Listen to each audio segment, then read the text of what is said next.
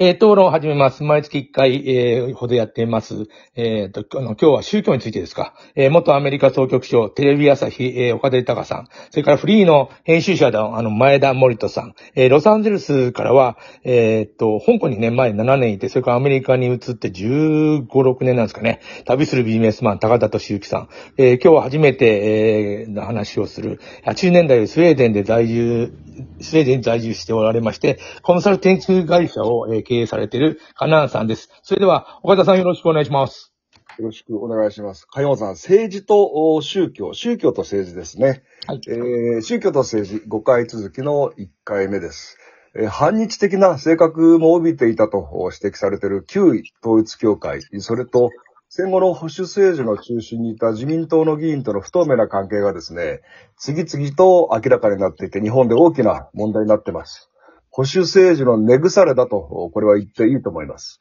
安倍晋三元首相の首相事件との関連も今明らかにされてませんし、その、この国の首相がですね、射殺されたという極めて深刻な出来事を政治が自ら検証しと、検証しようとしていません。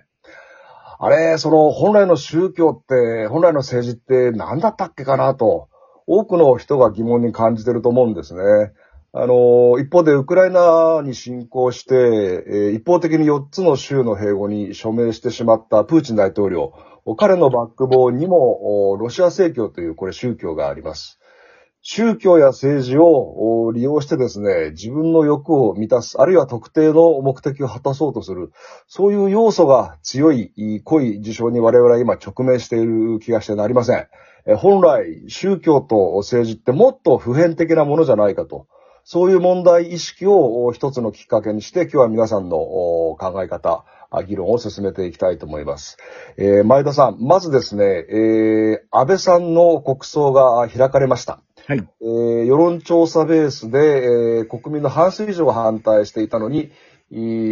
ー岸田政権、岸田さん強行したと言っていいと思いますが、あーその、今回のテーマの問題意識と合わせて、えー前田さん、この安倍さんの国葬について、えーどう受け止めてますか？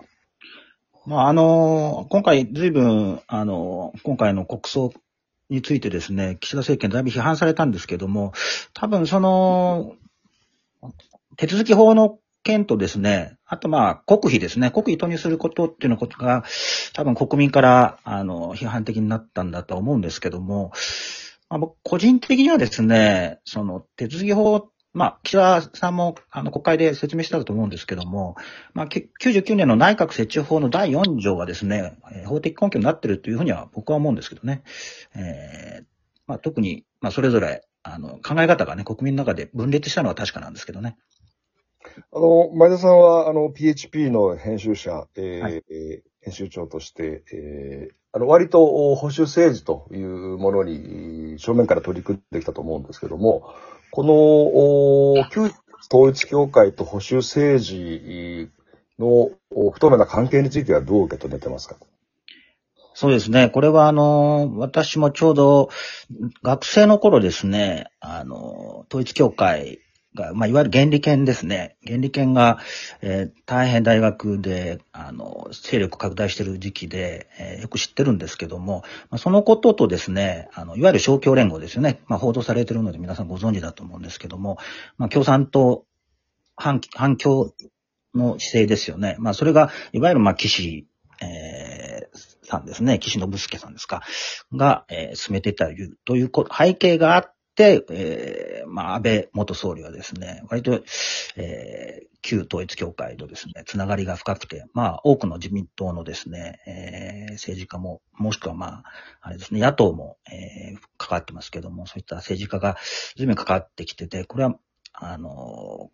まあ、後で議論になると思うんですけども、政教分離の原則からするとですね、ちょっと逸脱してるなというふうには思いますね。逸脱してますかねうん、なるほど。あの、ロスの高田さん、あの、アメリカから見ていて、この安倍さんの国葬をめぐる、まあ、賛否両論、まあ、日本が分断したと、まあ、ちょっと大げさな あの言い方かもしれませんけども、そんな言われ方をしてます。どうアメリカは見てましたか？そうですね。あの、アメリカの方では、あの、まあ、以前もあったんですけど、あの、いわゆる大大統領の国葬っていうのが、まあ、慣習でこう行われてきてるんで、あんまり、その、それに対して、まあ、お金も当然使ってますし、あの、こちらではあんまり違和感ないので、あの、まあ、日本の方で結構その、えー、分断されてるっていうのが、まあ、ちょっと驚きかもしれ、しれないですね。あの、アメリカもですね、旧統一協会との関連が割と深いところなんですけども、そちらロ、ロサンゼルスで身近に感じます？ロサンゼルスではそんなに身近には感じないんですけど、確かにあの、調べてみると、その、トランプがその、えー、統一協会関連の団体かな？の、のところで、その、スピーチって、その、まあ、結局ビデオスピーチみたいなのを、その大会に届けたみたいな話ですけど、そんなことをやってたりとか、ポンペオ前国務長官が同じようなことをやってたりとかっていうのはあるんですけど、それをこう、取り上げて、マスメディアが取り上げて、あの、攻撃するとかっていうのは、まあ、ほとんど見られないですね。なるほど。あの、はい、メディアは、アメリカメディアは、まあ、距離を置いてるというか、あまり関心がない感じですか？関心がない感じじゃないですかね。うん。あの、金田さん、あの、スウェーデン、あの、日本から見ると遠くて、まあ今、ロシア、ウクライナ非常に近くていろいろ大変な情報も入ってくるかと思うんですけども、その安倍さんの国葬、まあバックボーンにその旧統一教会との問題があるんですが、まあスウェーデンから見たらちょっとあの、若干遠い感じのテーマかもしれませんけども、金沢さんはこの話どう受け止めて、どう考えてらっしゃいますか？はい。あの、これ二つに分けてあの考えないといけないと思っているんですが、あの、三つぐらいかな。あの、まず国葬に関しては私は、あの、何の問題もないのと同時に、えー、そもそもこのケースは国葬にしなければならない非常に重要なものだと思っているんですね。で、それは別にその、安倍晋三さんという人が個人的にどうこうということではなくて、えー、一国のその議会制民主主義を堅持している国家ですね、国がですね、えー、国民の直接選挙によるその代議士を選んで、えー、行うその代議制、えー、議会制代代議制のね、え民主主義の政治の中でですね、えー、まあ、最長、最長の最初であった。最初であったっていうことは、要するにその、あの現実的に6回の選挙を勝ち抜いてきて、え国民が選んだ、国民が支えた政権であったっていうことが一つ。で、その、その、あの、首相、前首相がですね、また、私たちのその、議会制民主主義の中の根幹である、えー、で、選挙運動ですよね。その選挙運動のただ中のそのスピーチをしている、特に街頭で、その、ほとんどその、まあ、警備防備も少ない、えー、直接市民に語りかけられるような街頭のその駅前とかですね。で、そこでその、背後から銃撃されたという暗殺に対して、えー、これは、その国家として、えー、あの、民主主義、あるいはその個人の民主主義に対する、えー、日本国家の答えとしてですね、えー、こういう行為には断固として、えー、と、立ち向かう、黙らない。こういう暴力行為を行われても、その議会制民主主義、そして個人が選挙活動をするということ、それと市民と政治家が接するような場所でも、を暗殺するというようなことに対して断固としてその立ち向かうという意思を表示する意味で国家として、そしてその国民の総意としてですね、国,、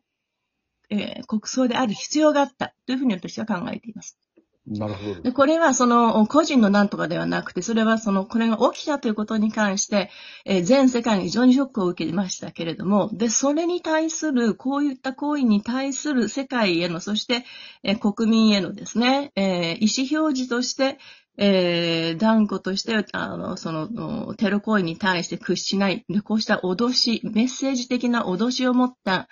あの、メッセージ性のあるように見える、